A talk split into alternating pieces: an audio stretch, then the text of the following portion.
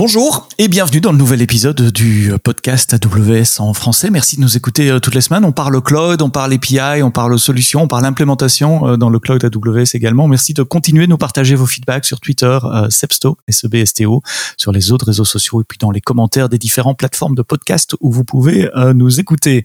Dans cet épisode, on parle aujourd'hui d'API et ça tombe bien puisque AWS c'est essentiellement des API depuis 15 ans, depuis le premier service Amazon S3. Euh, nous, vous offrons des API avant même parfois de vous offrir une, console. Donc l'API, c'est au cœur de notre métier. Et on va parler API et plutôt de sécurité, de conformité des API avec la solution développée par euh, Bearer. Et j'ai le plaisir d'accueillir Guillaume Montard, qui est fondateur de Bearer. Guillaume, merci de nous donner un peu de notre temps. Euh, on va commencer par euh, le constat que vous avez fait. Pourquoi vous avez créé Bearer C'est quoi le problème de vos clients que vous essayez de résoudre? Alors c'est une bonne question. En fait, ce qui est très intéressant, c'est de regarder en fait un peu l'évolution des API. Et l'API en tant que tel, euh, d'ailleurs, tu, le disais très bien avec AWS, c'est pas nouveau.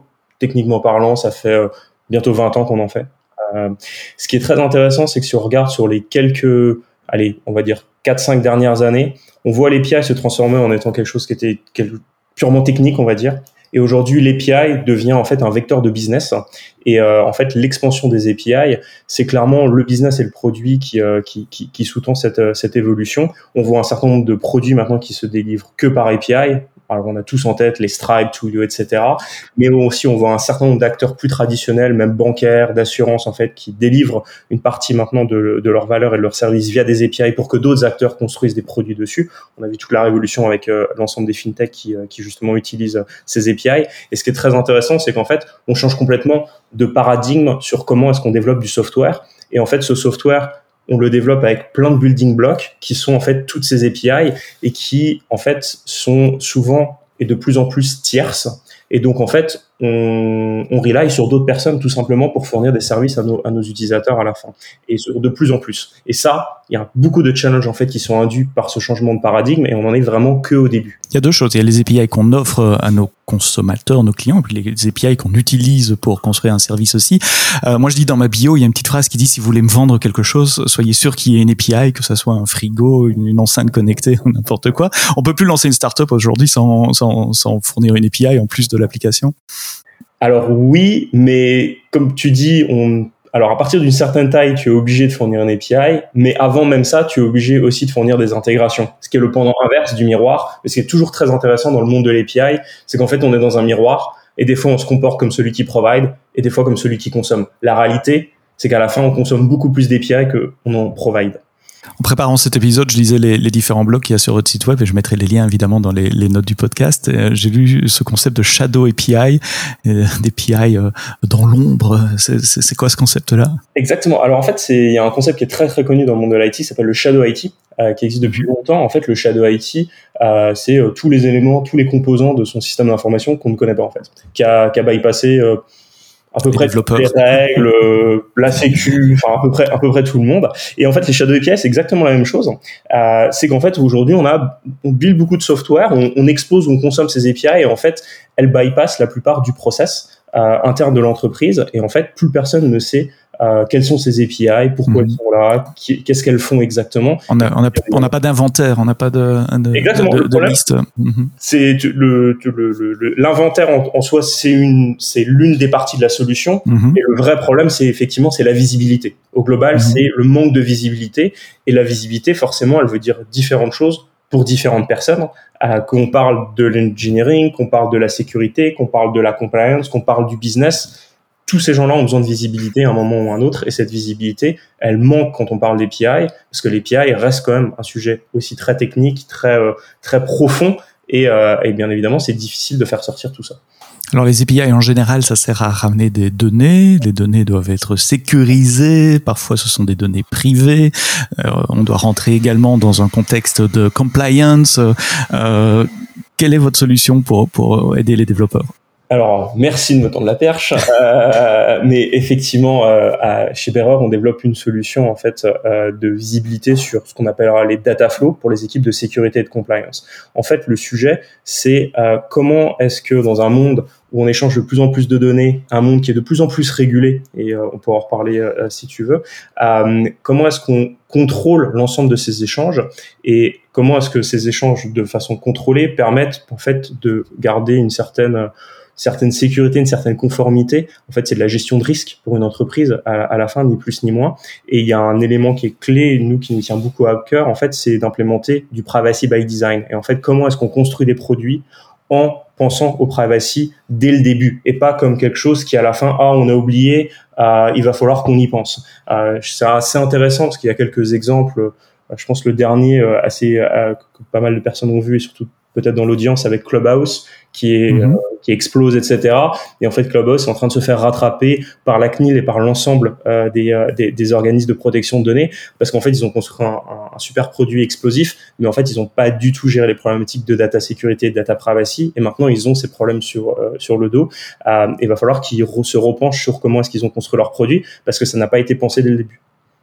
Et donc, comment vous pouvez aider justement à, à penser cet aspect euh, sécurité, conformité sur la gestion des API Alors, l'API, c'est un moyen pour une fin. Euh, c'est pas une finalité en soi euh, dans, dans, ce monde-là. C'est juste qu'effectivement, l'API, c'est quand même l'endroit. Enfin, c'est la porte d'accès aux données finalement. Exactement. C'est majoritairement, pas que, mais majoritairement, et de plus en plus, on en est clairement qu'au début. Et donc, c'est comme la sécurité d'une maison. Euh, si je sécurisais ma maison, je, je verrouille la porte. et l'API, c'est la, porte aux données et les fenêtres, bien sûr. Voilà, c'est exactement ça. Et en fait, pour verrouiller, plus que verrouiller d'un point de vue purement sécurité. Quand, quand, on pense sécurité, on a souvent en tête le côté euh, il faut chiffrer, euh, il faut protéger les accès, etc. Quand on est sur de la data, sur la data privacy, la data sécurité, c'est d'abord déjà de la visibilité, c'est d'abord déjà comprendre qu'est-ce qu'on partage avec qui, qu'est-ce qu'on obtient de qui, euh, et c'est d'avoir en mhm. fait une gestion de risque associée à ça. Et c'est de savoir est-ce qu'on a le droit de le faire, comment est-ce qu'il faut le documenter, comment est-ce qu'on s'assure qu'on est en conformité en fait à la fin avec la régulation, mais aussi avec ce qu'on dit à nos clients. Euh, Aujourd'hui, bah, on a tout, on a tous en tête les fameux cookies consent, etc., qui mhm. sont en fait juste un, tout petit élément de l'ensemble de, de, de, la régulation, par exemple sur la RGPD. Mais l'objectif, c'est en fait de savoir avec qui je partage quoi. Et maintenant que j'ai cette visibilité, bah, je peux gérer mon risque et je peux, euh, oui ou non, euh, renforcer ma sécurité, faire évoluer ce que je partage, gérer et anonymiser les, les, euh, les, mes données différemment et ainsi de suite. Et donc en fait, pour en arriver là, on repart sur la visibilité, il faut donner de la visibilité. Donc pour donner cette visibilité, Bearer, nous on s'inscrit dans le cycle de développement dès le début d'un projet en fait, et on va analyser le code source euh, développé par l'équipe euh, produit engineering on va récupérer un ensemble de métadonnées qui vont nous permettre en fait de comprendre comment ce logiciel il est construit, avec qui il communique euh, euh simplement. Et en fait, à partir de là, pouvoir faire un, mix d'automatisation de, et aussi de questions pour comprendre en fait le périmètre euh, autour de la donnée et de la donnée privée et permettre en fait de, de, créer tout un cycle de review qui est naturel et qui est automatique et qui, et qui est en fait infini dans un, dans un projet où en fait les équipes engineering ont un certain nombre d'informations qui en fait permettent aux équipes sécurité de euh, faire leur travail plus facilement et mieux, et à la fin qui permettent aux équipes de compliance de euh, d'être en conformité, on va dire, avec la régulation sur ces sujets-là, et aussi de faire leur, leur, leur assessment de risque. Donc en fait, c'est quelque chose de très bottom-up où on récupère de l'information, on automatise la récupération de cette information, on automatise la récupération du contexte, et après, c'est du workflow. Et c'est du workflow qui permet en fait de répondre à des questions et de permettre de gérer le risque. C'est une approche assez différente de ce que je connais, euh, ce que je travaille dans l'industrie depuis de longues années. Ceux qui ont déjà vu mes cheveux gris le savent. Euh, où d'habitude on a installé plutôt des agents. Euh, c'est la serrure qu'on met sur la porte. Ici, vous allez plutôt analyser les plans, vous allez analyser la fondation, vous allez analyser le, le, le code source. Euh, et donc en, en, analysant le code, arriver, j'essaye de résumer ce que tu as dit, à détecter quels sont les API qui sont utilisés, à automatiser la sécurité de certaines et pour ce que vous pouvez pas automatiser, au moins créer un rapport avec des questions à poser, ce qui permet aux auditeurs ou enfin oui à ceux qui vont auditer le, le, code ou, ou, le périmètre d'utilisation, au moins d'avoir une, une, liste exhaustive de tous les appels euh, API qui sont faits dans l'application. Exactement. Et en fait, ce qu'il faut bien comprendre quand on parle de, de, de, compliance, quand on parle de gestion de risque, il n'y a pas de, c'est pas zéro ou un. C'est pas c'est bien fait, c'est mal fait. C'est beaucoup plus compliqué que ça.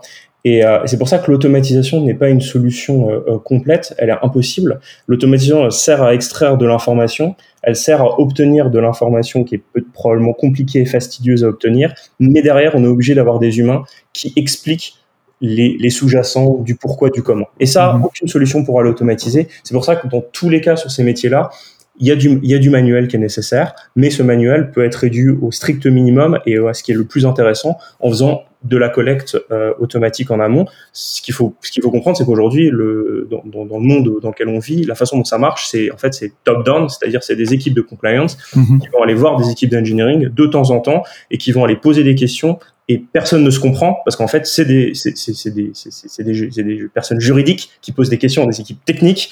Donc forcément on a un problème de dialogue euh, très clairement. Et d'ailleurs même quand on suit euh, typiquement euh, sur la sur la le RGPD pour faire un peu précisément par exemple un record of processing activities quelque chose qui est obligatoire. Quand on regarde la façon dont c'est construit quand on est un ingé soi-même, on se dit mais en fait ça rentre pas dans les cases. Je peux pas répondre à ces questions parce que ça, ça, ne correspond pas à une structure technique. Donc comment est-ce que je fais ce lien? Et c'est ça qui est très compliqué. Et, euh, et ce qui est compliqué en plus, bah, c'est de le faire au bon moment, c'est de poser euh, les bonnes questions aux bonnes personnes avec le bon contexte euh, et de faire en sorte que tout ça soit très euh, seamless parce qu'aujourd'hui tous ces sujets-là malheureusement sont vus comme comme comme comme un poids, euh, comme comme quelque chose qui ralentit l'innovation. On est dans un monde où euh, c'est plus une c'est plus une option de s'occuper de la privacy et de la sécurité. Donc comment est-ce qu'on fait en sorte que l'ensemble de ces process, l'ensemble de ces méthodes soient inscrits dans le cycle de développement, soient naturels, comme aujourd'hui on fait du CI, on a des CI pour faire des tests automatiques, on a des CI sur des sur des éléments très très précis de sécu. Bah, comment est-ce qu'on pense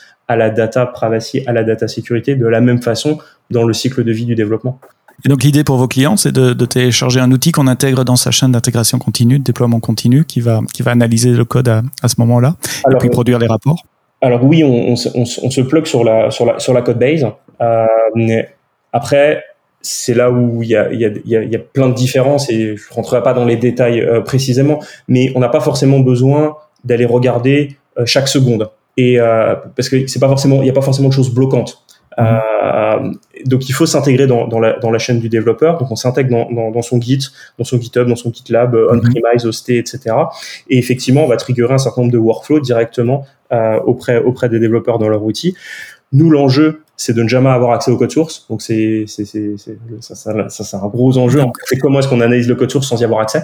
Mm -hmm. euh, Parce que en fait, on parle à des équipes sécurité toute la journée, à des boîtes d'une taille globalement très importante et très sensible. Euh, et pour eux, bien évidemment, si intégrer oui. pour les aider sur ces sujets-là, Bearer devient aussi un élément euh, euh, problématique, ça ne marche pas. Mmh, oui, pas question d'envoyer tout le code source dans, dans votre compte, euh, dans votre compte AWS et faire l'analyse dans le cloud. Ça doit se faire euh, on-prem, enfin, la, peu importe, on-prem au sens large, chez le client, que ça soit dans le cloud ou on-prem, mais, mais de leur côté évidemment et pas pas de vôtre. Euh, si tu es invité dans le podcast aujourd'hui, c'est parce que votre solution elle-même fonctionne sur AWS. Et tu viens de dire que vous pouvez pas faire l'analyse dans le cloud. Donc, comment vous utilisez le cloud AWS Comment vous avez utilisé le cloud AWS pour construire cette, euh, cette solution que vous offrez à vos clients? Alors, on, alors on, a, on, a, on, a, développé beaucoup de choses euh, euh, dans l'histoire de Bearer et, euh, et, et, encore aujourd'hui. Donc, on a un mix, on a un mix de choses. Euh, la plateforme qu'on vend, ça reste une plateforme SaaS, hein, mm -hmm. donc une plateforme hostée dans le cloud, dans un cloud public, dans AWS. en effet, on a effectivement une partie. nous, c'est ce qu'on appelle un broker en fait, qui va aller faire l'analyse de ce code-là, qui est directement hosté chez le client. Donc, chez le client, ça peut être dans son pure on-premise ou dans son cloud. Dans son cloud, quel que euh, soit le cloud. Exactement. Nous, on communique avec euh, via WebSocket, en fait, pour que ce soit pas mm -hmm. nous mhm. qui communiquions avec, mais ce soit eux qui communiquent avec nous. Mm -hmm. euh, encore une fois, pour un certain nombre de problématiques de sécurité. sécurité.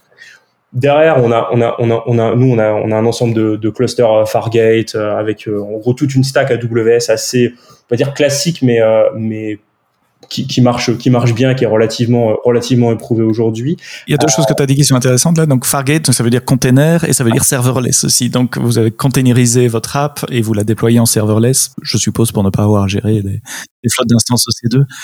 Exactement, on a différents components et il y a, il y a des éléments qu'on ne veut pas gérer en effet. Et d'ailleurs pour nous l'une des questions euh, aujourd'hui on est dans un on est dans un dans un, dans un mode où on doit itérer très très vite.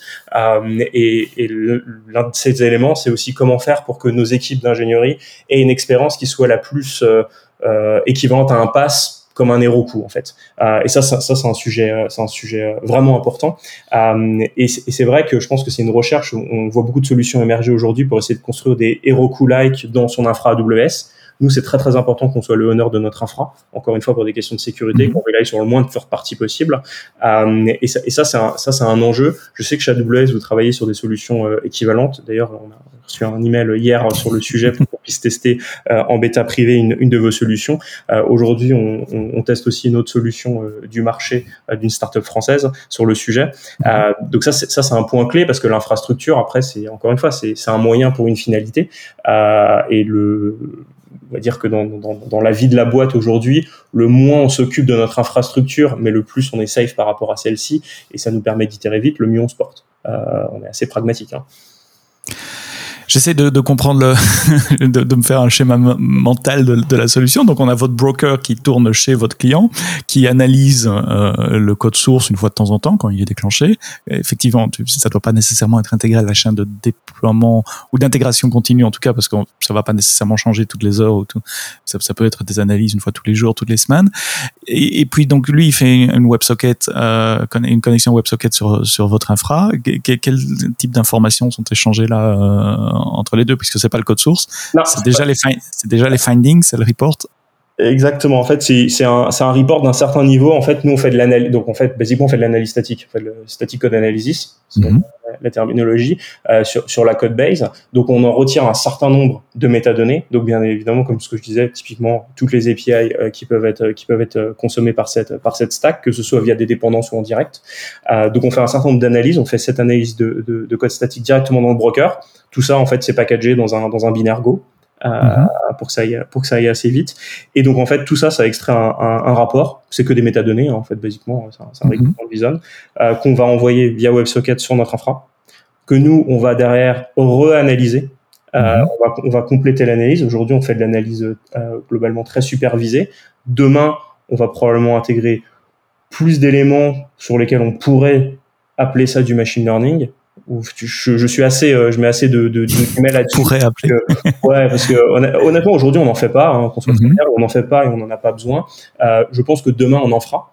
Euh, mhm. Et c'est là aussi tout l'intérêt d'avoir d'avoir des solutions euh, type AWS sur ces sujets-là, pouvoir aller beaucoup euh, beaucoup plus vite, plus vite. et, et s'occuper en fait de, de, la stack haut niveau, pas de la stack bas niveau. Hein. Ça, encore une fois, c'est toujours la même chose. Euh, mais aujourd'hui, effectivement, on fait, on fait de l'analyse additionnelle euh, et on en retire un certain nombre de, de, de, métadonnées qui nous permettent de triggerer des workflows directement pour nos clients et en fait d'analyser les nouveaux projets ou les projets qui ont évolué ou tel projet qui n'a jamais été reviewé. On va voir, on, va on va lui lancer une review et on va poser des questions directement à l'équipe engineering dans leur guide, mais en leur posant des questions euh, basées avec le contexte qu'on aura détecté avec l'analyse statique, qui nous permettent pas de poser en fait le moins de questions possible, basiquement, et avec un contexte qu'ils comprennent, et donc que ce ne soit pas quelqu'un de juridique qui pose des questions sur du code, ce qui n'a absolument aucun mm-hmm. aucun effet, qui ne marche pas. Euh, et donc ça nous permet de commencer à triggerer ce workflow qui, au fur et à mesure de son cycle de vie, va finir dans les mains de l'équipe de compliance. Mais donc typiquement, si, si, un, un, si vous voulez rapporter un, une question ou un challenge sur une ligne de code, vous aurez le nom du fichier, la ligne de code, mais vous mais pas la ligne de, de, de texte telle qu'elle est dans le code source. Et donc la visualisation du rapport peut se faire de nouveau on-prem pour le remettre, enfin on-prem, de nouveau entendons-nous on-prem chez votre client où que ce soit, ça peut être dans le cloud. Euh, et, et, là, ça peut être remis en contexte. Là, on peut montrer un, un extrait du code source comme, comme, comme on le fait, parce que le code source, il est, il est chez le client. Clairement, bah, typiquement, effectivement, nous on remonte euh, la ligne, etc., le fichier, euh, la enfin, l'ensemble mm -hmm. des métadonnées qui nous mm -hmm. permettent en fait de faire euh, quasiment tout bêtement un lien, mais le lien, par exemple, un lien GitHub qui va directement dans le bon fichier à la bonne ligne avec le bon highlight, etc. -hmm. C'est exactement ça. Et c'est pour nous, c'est un sujet qui est, qui est, qui est forcément toujours compliqué parce que comment faire en sorte d'être le plus safe possible, euh, mais aussi comment ne faire en sorte que bah, tout ça ne soit pas des frictions pour nos clients et, pour nos utilisateurs. Donc c'est toujours trouver cet équilibre entre sécurité et euh, facilité d'usage. Euh, et ça, c'est un, challenge euh, mécaniquement au quotidien sur, sur tout ce qu'on fait.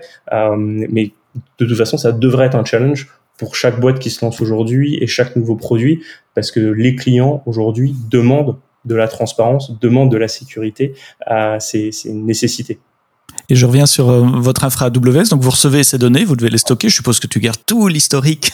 Comme ça, il y, a, une trace historique également des changements euh, dans le code que vous avez analysé chez vos clients. Donc là aussi, vous êtes parti sur du serverless, je sais pas, Dynamo, S3, euh, typiquement. Ouais, exactement. Euh, ah bah voilà, c'était un, une, une hypothèse, on n'en avait pas parlé avant. Mais... Exactement. Non, non, bah, tu, mm-hmm. tu, viens de, tu, viens de répondre effectivement. Euh, là, là, de ce point de vue-là, on sait que ça scale, euh, ça marche très très bien pour le type de données qu'on stocke. Euh, dans un dans un monde passé, on stockait différents types de données et on utilisait plutôt du Elasticsearch. Ça marchait beaucoup mm-hmm. mieux pour ce qu'on faisait. Euh, mais pour, pour ce type d'information, c'est c'est effectivement du, du Dynamo et du S3, ça marche très bien.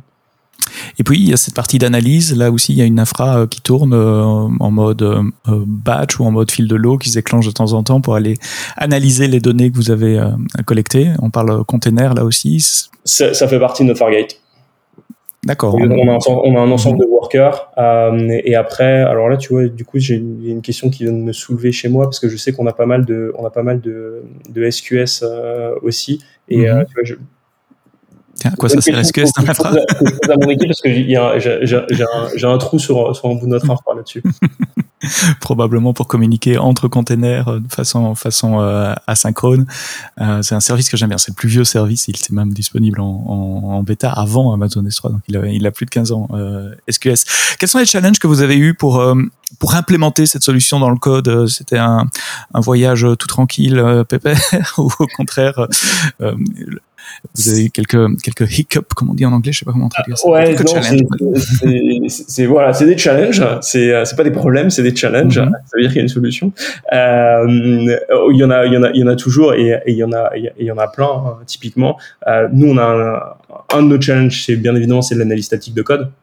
Comment est-ce que tu fais la mm-hmm. meilleure analyse de, de, statique de code possible avec le moins de faux positifs possible? Parce que l'analyse statique de code, euh, c'est compliqué, euh, c'est différent pour chaque stack aussi. Euh, parce que bien évidemment, bah, nous, nos clients n'ont pas juste une stack euh, JavaScript. Ah oui, c'est oui, c'est quoi les langages que vous supportez euh, Alors, techniquement, on a, on, a, on a un niveau d'analyse qui marche pour tous les langages, et après, on a des analyses plus intelligentes en fonction des langages, et ça, on l'a fait sur du Ruby, du Node, du Python, du Go, du PHP, du Java, du .NET. Euh, donc ça couvre l'essentiel de ce qu'on trouve en entreprise aujourd'hui. Bah, c'est justement, c'est effectivement, c'est mhm. l'objectif. Après, typiquement, aujourd'hui, on sait qu'on ne fait pas bien sur du euh, sur du objectif. Enfin, on fait on fait rien objectif C, l'objectif C ou du. Ouais, mais, enfin, objectif C, c'est mourant aussi. Ça va, ça va, ça disparaître. Donc Swift pour le futur. Voilà, exactement. Mhm. Euh, on sait qu'on a quelques trous euh, là-dedans. Et après, c'est comment on fait effectivement on fait ces analyses de, de plus en plus finement parce que c'est comme si on prend du, du, JavaScript ou du Node. En fait, après, il y a tous les frameworks qui, qui Mhm. Mhm. qu'il faut prendre en compte et plus on les prend bien en compte, plus notre analyse sera fine et sera mhm. et, sera correcte. On a toute la gestion de l'analyse des dépendances aussi. Euh, Ce qu'on sait, c'est que quand, tu quand tu fais des API, quand tu consommes des API, potentiellement tu le fais souvent via un certain nombre de, de, de, packages, NPM et autres. Et donc ça aussi, on fait de l'analyse additionnelle dessus. Euh, Mais ça, c'est une analyse statique que vous pouvez faire une fois pour toutes, parce que le même package qui est utilisé par 25 de vos clients, c'est des choses que vous pouvez pré-mâcher même de votre côté. C'est exactement, c'est l'une des, c'est par exemple, c'est l'un des, c'est l'un des types d'analyse qu'on fait a posteriori euh, chez nous. Mhm. Euh, une fois qu'on a l'ensemble des packages qui sont utilisés, effectivement, on, on rajoute cette, cette analyse on top. Euh, exactement. Et en fait, c'est là où en fait tu comprends que pour nous, c'est euh, un ensemble d'heuristiques. C'est plein d'heuristiques différentes euh, qui s'additionnent et qui s'empilent les unes sur les autres et en fait qui vont donner un, un, un score en fait à la fin et un signal euh, pour nous dire ça, on est très safe. Là-dessus, on sait pas. Là-dessus, c'est un faux positif. Et en fait, le on sait pas est très important pour nous parce qu'il nous ah permet d'apprendre ça doit faire un paquet de volume de données parce que tous ces packages, quand, je parle même pas du code de vos clients, tous ces packages, prenons les 100 packages les plus courants dans tous les langages que tu as supportés, sur toutes les versions, parce que ces packages évoluent avec le temps. Je suppose que vous gardez un historique des différentes versions aussi, parce que tous les clients utilisent des versions euh, différentes a priori. Euh, tu as une idée de la volumétrie euh, euh... J'ai pas d'idée de la volumétrie, mais elle est, elle est uh-huh. importante. Ouais, J'imagine. c'est une bonne question. J'ai pas d'idée de la volumétrie. Elle, elle, est très importante et on l'a construit. Ce qui est intéressant, c'est que plus on a de clients, plus on analyse mhm. le code, bah forcément, plus l'analyse suivante euh, va, va, être solide et va être, et, et va être efficace. Précise. C'est mhm. là où, en fait, je parlais un peu de, de machine learning, euh, parce que pour nous, demain, c'est une évidence qu'on peut faire du machine learning parce qu'on a le volume de données nécessaire, on a l'apprentissage supervisé nécessaire. Euh, voilà. Après, est-ce que ce machine learning, ça nous permet d'arriver à un taux de, de, 95 à 98, 99% ou plus. Et ça, tu vois, c'est encore une question pour nous, c'est quel est vraiment notre taux précis au pourcentage près de données analysées sur lesquelles on est satisfait de la, du résultat. Alors, je reviens à ma question des challenges, parce que tu as parlé euh, bah, du challenge de l'analyse de code, que je comprends bien, mais qui n'est pas lié, enfin, c'est un, challenge euh, spécifique à, à, à, ton métier. Euh, il n'est pas lié au cloud. Euh, Est-ce qu'il y a des challenges spécifiques liés au cloud euh, Alors, on a, vous avez dû résoudre également? Alors, on a, en fait, c'est intéressant parce qu'au tout début, tu parlais d'agents. Mm-hmm. Euh, on a construit des agents, on a construit plein de technos autour d'agents et on a construit même des technos autour de, de plugins euh, d'API Gateway. Mhm. Euh, parce qu'on sait qu'aussi beaucoup de communication API passe par des API gateway qui sont une sorte de super proxy, on va dire, pour, pour, pour, faire simple. Et bien évidemment, on fait de l'analyse statique, mais ce qui nous intéresse aussi, c'est de pouvoir aller se plugger à deux, trois autres endroits euh, dans, dans, dans, dans, le cycle de vie d'une boîte. Et là, l'API Gateway est très intéressante parce que forcément, elle, elle agrège pas mal de communication. Euh, et donc, c'est pour ça qu'on a développé euh, des agents là-dessus. Et quelque chose qui nous intéresse beaucoup, c'est d'aller pouvoir se plugger sur AWS API Gateway. Euh, et là, on a un challenge qui est important euh, parce qu'en fait, on n'a pas d'API propre sur AWS API Gateway pour le faire. Euh, le il n'y a pas de concept de plugin euh, pour intercepter le trafic. Exact. Bah, en fait, le seul moyen, c'est tout instrumenter, de tout envoyer dans CloudWatch et d'aller lire CloudWatch. Euh, le problème de faire ça, c'est que ça pose un certain nombre de problèmes de sécurité, parce que ça veut dire qu'on écrit énormément de choses dans CloudWatch, et surtout, ça fait exploser euh, l'addition, parce que CloudWatch, pour le coup, n'est pas donné. Euh, c'est clair. Euh, et ça, et ça c'est ça, c'est un vrai sujet, alors que sur d'autres API gateway du marché, plus open source, genre des Kong, etc., mhm. bah, typiquement, c'est beaucoup plus facile, en fait. On, on, y arrive plus simplement, ce qui est un peu, ce qui est un peu dommage, mais on tourne autour du, du sujet, et d'ailleurs, on, on, tourne avec vos équipes aussi, mhm. parce que ça nous intéresse de, de creuser, en fait, de trouver une solution. S'il n'y a pas de solution aujourd'hui, bah, on va dire qu'il n'y en a pas. C'est comme ça. Euh, on peut, peut pas faire une solution qui marche de partout. Euh, mais on pense qu'il y a quand même intérêt, un intérêt fort. Et ça, typiquement, c'est un challenge non résolu non résolu pour le moment, c'est l'intégration avec les API, euh, les services managés d'API, en tout cas côté euh, côté euh, cloud. Oui, c'est vrai que des API gateway, il doit y en avoir des paquets. Il y a les open source, tu as mentionné, il y a les services managés des cloud providers. Moi, je travaillais avant pour des, des, éditeurs logiciels assez classiques qui le vendaient soit sous forme logicielle, soit même sous forme d'appliance. Je sais pas si ça se fait encore maintenant, mais il y a, il y a 15-20 ans, il y avait des appliances d'API, d'API management. Quel est votre futur de l'utilisation d'AWS Alors, il y a ce challenge de, de, de s'intégrer avec API Gateway. Est-ce qu'il y a, a d'autres choses, euh, d'autres chantiers en cours côté, côté cloud, côté infrastructure d'abord, et puis après on parlera euh, du futur de, de, de et d'évolution de, de, de, vos services eux-mêmes. Côté infra, alors je disais, c'est ce côté un peu pass-like qu'on essaie vraiment d'obtenir dans, dans, notre infra AWS, euh, parce que l'un de nos challenges, c'est qu'aujourd'hui, on hoste tout en cloud public mais vu la typologie de clients à qui on parle aujourd'hui, on sait très bien que ça suffira probablement pas. Même si on dit on n'a pas de code source, on n'a que des métadonnées, etc., ça ne suffira pas. Donc il va falloir faire du on-premise ou du cloud, enfin sur le cloud du client. Donc comment est-ce qu'on déploie l'ensemble de notre infra sur le cloud de nos clients, sur leur compte AWS typiquement, et surtout comment est-ce qu'on le gère proprement et simplement? Et ça, c'est un sacré enjeu. Mhm. Euh, quand tu fais du SaaS, t'as pas envie de faire ça en général. Si tu le fais, c'est parce que t'as pas le choix ou parce que et ou euh, euh les, les, clients, euh, euh, les clients qui, qui, le demandent ont les moyens de payer pour, parce que ça a un coût. Mhm. mais aussi ce coût, il est pas forcément très intéressant si c'est pour mettre du coût humain chez nous en face et euh, d'avoir euh, X personnes qui doivent le manager et que ça ralentit notre vélocité, notre capacité de, de développer de nouvelles versions, etc. Et ça, c'est un, ça, c'est un vrai enjeu sur lequel on n'a pas, on n'a pas de réponse euh, claire aujourd'hui. mais c'est là où d'avoir l'infra la plus pass-like euh, sera, sera, sera, très intéressante. Aujourd'hui, on fait que du Terraform, on a des infras qui sont qui sont complètement euh, codés à ce service, mais ça suffit pas. Euh, c'est pas suffisant pour arriver sur, sur, ce type de sur ce type de, de réponse. Donc l'idée, ça serait de, de, de, créer quoi? Un compte AWS commun entre votre client et vous. Où vous pouvez aller déployer votre solution et qui serait monitoré par le client. Euh, Sur le compte du client semi-oné, enfin semi, où le client aurait accès en tout cas, euh, voire même son compte à lui, ou un compte dédié pour votre solution appartenant au client. Exactement, c'est son, c'est son compte à lui, euh, ça doit être son compte à lui, euh, parce qu'en fait les données vont rester comme ça chez lui. Euh, mhm. Bien évidemment, on, on, y a un accès. les étapes avant pour nous, c'est forcément c'est d'obtenir les bonnes certifications. Euh, pour essayer de mhm. montrer le plus pas, pas de blanche possible. Donc tu as SOC 2 euh, très américain dans, dans, dans l'esprit, mm qui marche bien en, Europe aussi. ISO, les ISO 27 ou ISO 28 quelque chose. ISO 27001 exactement. Euh, donc bien évidemment d'avoir une infra AWS ça nous aide parce que notre, infra, notre partenaire d'infrastructure mhm. a à peu près toutes les certifications qu'on peut imaginer. Euh, on allait même dans la santé on a, mhm. HDS. dans la santé, exactement.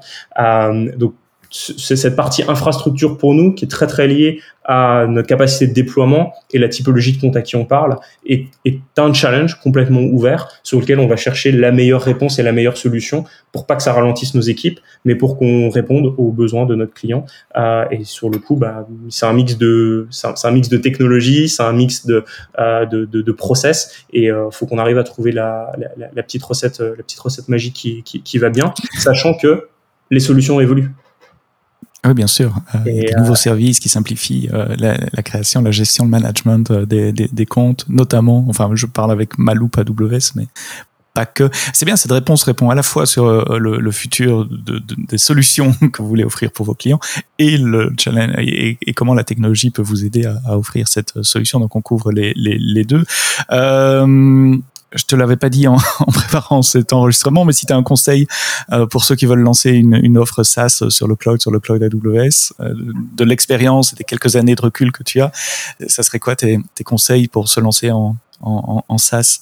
Ne... Essayer de commencer avec une infra simple. Et je pense qu'aujourd'hui, on voit beaucoup de personnes qui, qui, qui commencent avec des infras beaucoup trop compliquées. Euh, euh, voilà, exactement. Bah, tu l'as dit, hein. on, prend, on prend une usine à gaz et en fait, on ne sait pas pourquoi. Euh, et, et, je pense que c'est là où il y a clairement il y a un potentiel dans le marché.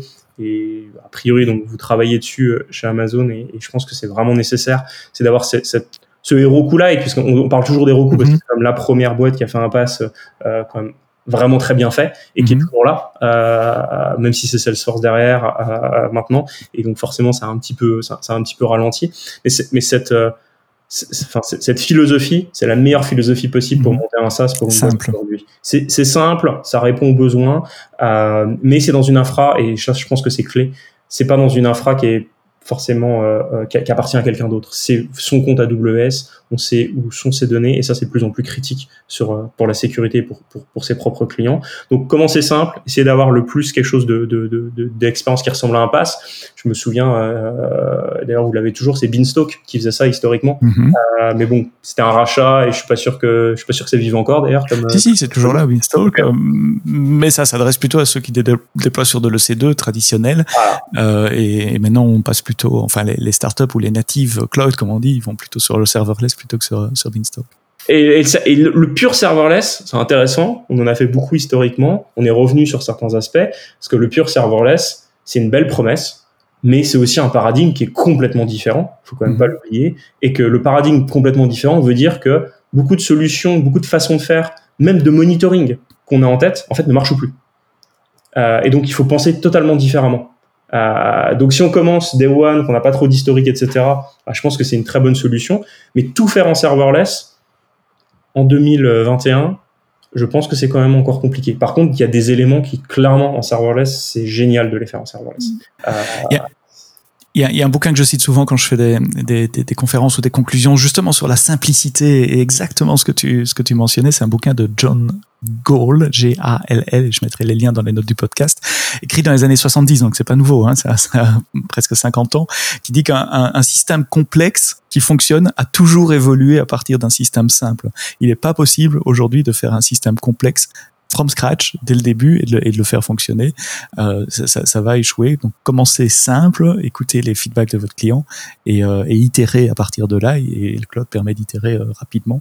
Donc, on dirait que es aligné avec ce, ce bouquin-là. Ça s'appelle Systematics, je mettrai le lien. C'est difficile à trouver euh, légalement aujourd'hui, s'il est plus édité, mais il y a toujours moyen de, de, de le retrouver. Si tu avais un product manager euh, d'AWS en face de toi ou une baguette magique en disant ah, je veux changer un truc dans le cloud AWS, c'est quoi ton j'ai une idée de, de, de, réponse que tu pourras parler parce qu'on en a déjà parlé. Effectivement, tu as celui dont, dont, dont je t'ai parlé sur, sur votre sur API Gateway. Ouais, euh, très clairement. Et, euh, et, je pense que ce, ce, sujet de comment est-ce que tu déploies euh, des infras dans des comptes partagés avec ton client et, et toi, mm-hmm. et je, je, je, je, suis persuadé que, que AWS a, doit et peut avoir des réponses là-dessus en fait. Peut, peut amener des solutions. Ouais, ça, ça, ça j'ai aucun doute euh, parce que bah, vous êtes l'infra on va dire, la plus, euh, la, plus courue des deux côtés, en fait, de l'équation. Oui, ça semble une, une, une, demande tout à fait raisonnable mm, dans ton cas, et il y a des milliers de sociétés qui offrent des, des, des offres SaaS euh, sur AWS, donc euh, ça, ça, ça, a beaucoup de sens d'avoir cette approche conjointe. Sur API Gateway, pendant que tu parlais, je, je repensais à un lancement qu'on a fait il y a, il y a, quelques mois maintenant, qui permet d'attacher une lambda à des requêtes S3. Donc, on, on appelle S3 et avant de retourner les données, S3 appelle une lambda pour faire du post-processing sur les données. Ça peut être de la transformation. Et je me disais, tiens, si on faisait la même chose sur API Gateway, ça résoudrait ton problème. Si on pouvait plugger une fonction lambda sur, euh, sur API Gateway pour faire un pré-post post-processing, c'est pas facile à dire, sur les données, c'est exactement ce, ce, genre de solution dont, dont, dont tu aurais besoin. Je suis pas en train de dire que ça va arriver, hein. j'essaie d'imaginer des, des solutions. Je connais pas les roadmaps. non, non, non, je connais pas les roadmaps et c'est pas l'endroit pour parler de ça de toute façon. Mais, mais oui, euh, ce qu'on a fait avec S3, en fait, on pourrait l'étendre à, à, à d'autres, à d'autres services également bah voilà, on va faire une demande de fonctionnalité auprès de l'équipe API Gateway. Euh, bah, je pense un sujet que tu peux ramener. Euh. Ils en ont peu en plus des demandes, à mon avis. Euh, Guillaume, merci pour cette euh, conversation, d'avoir un peu levé, le, le, le, coin du voile, d'abord d'avoir présenté Berreur et, et, les services que, que, vous offrez à vos clients, et puis d'avoir un peu levé le, coin du voile sur votre infrastructure, les challenges que vous avez eu pour, pour la mettre en place. Bonne chance pour la suite. On va suivre l'évolution de, de Berreur, Berreur.sh, hein, euh, comme, comme, comme, Shell. C'est le code de quel pays ça SH euh, Je crois que c'est les îles Seychelles, justement. Ah, les Seychelles. Ah, vous avez une filiale là-bas? Je veux bien faire travailler s'il faut aller au ah, Seychelles. il faut pas, il faut pas en parler, ça. C'est, faut, faut pas le dire à nos investisseurs non, c'est sympa, c'est un peu geeky les, les points de domaine.sh. Exactement. c'est tout l'objectif. Exactement. Berreur.sh, je remettrai le lien dans les notes du podcast. Merci de nous avoir écoutés jusqu'au bout. À très bientôt pour un prochain épisode du podcast AWS en français. Et d'ici là, quoi que vous codiez, codez-le bien.